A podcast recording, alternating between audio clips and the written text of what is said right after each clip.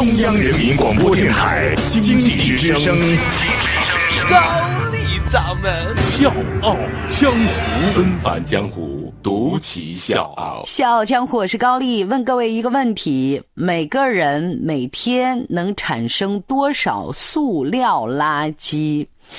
塑料，那听好了啊，这大家可以脑子里迅速的回闪一下。你看，从早上的第一顿早餐，在面包店里面买了一个面包啊，或者三明治啊；中午点一个快餐，晚上去菜市场买新鲜的蔬菜水果。只要你在街上买每一样东西，都可能产生一次性的塑料废品。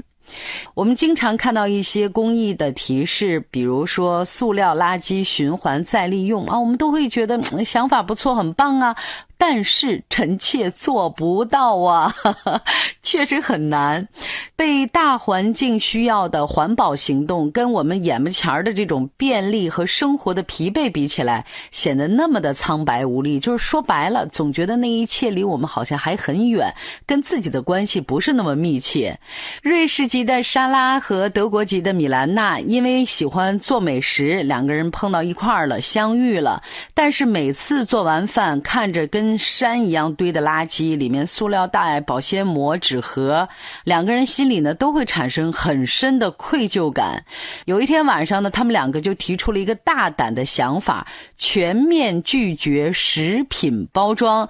于是乎，柏林第一家无包装超市诞生了。纷繁江湖，独起笑傲，高丽掌门笑傲江湖，敬请收听。这家超市我给各位好好介绍一下，从外面看起来很不起眼儿，但是店里面的摆设是独树一帜。你猛地一看，真的觉得像一个实验室啊！不信的话，各位晚点可以登录我们《笑傲江湖》的公众微信，我会尽量早一点的更新它，好吗？经济之声《笑傲江湖》啊，搜索我们这个关键词就可以找到我们。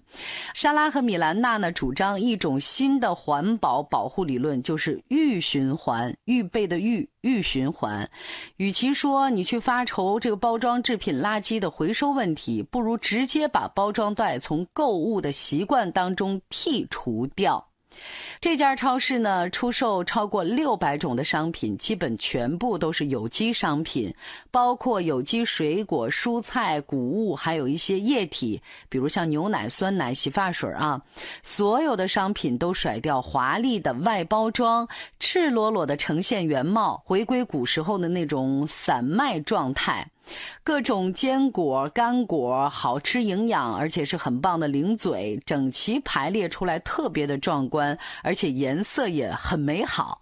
像洗洁剂、沐浴露还有香皂，这些都是天然原料，经过认证合格的有机品牌。另外呢，还有酒卖啊。如果你突然想买点什么，但是又没有拿什么容器的话，有玻璃瓶罐，任你来挑选。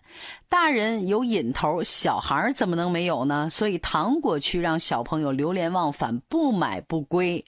干净整洁的卖场，随时能和亲切的店员闲聊，让人重温逛菜市场的那种温馨感受。通过对水果、蔬菜、谷物的分类。这家超市呢，用集装箱来储藏货物，即便是像洗发水、牛奶这样的商品呢，也使用了可以重复利用的箱子来储存，而不是说用传统的纸箱或者是塑料包装箱。所有的货物都放在容器里，顾客按量选取。在这个店里面，唯一需要你一罐一罐买走的，只有一样东西，就是手工果酱。这家超市崇尚的是零废物的理念，而且渗透了供应链的每一个环节。这里面卖的日常用品和有机商品都来自当地的供货商，有效减少了运输成本和运输过程当中产生的污染。所以听到这儿，各位有没有理清一个思绪？说白了，就是这家超市里面不卖任何一次性的，像盒子、袋子、罐子，包括其他的容器，只提供散装谷物，还有散装的饮品等等。顾客呢，你需要自己带容器来买东西，自备的包装盒先称重，然后贴标签，最后结账的时候呢，再把这个重量扣除。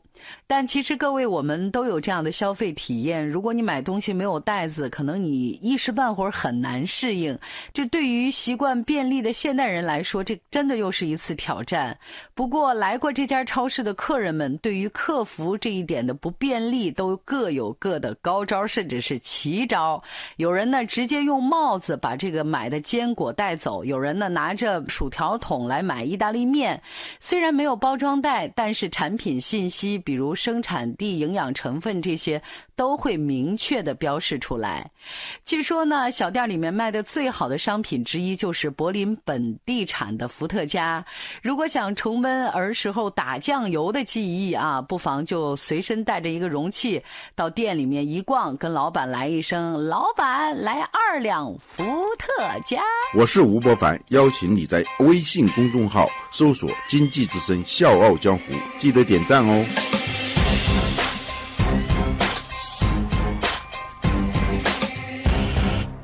包装超市受到热烈的支持，顾客络绎不绝。像我们今天节目这种不要包装的做法，就是摆脱包装的做法，在英国、美国、奥地利其实也都出现过。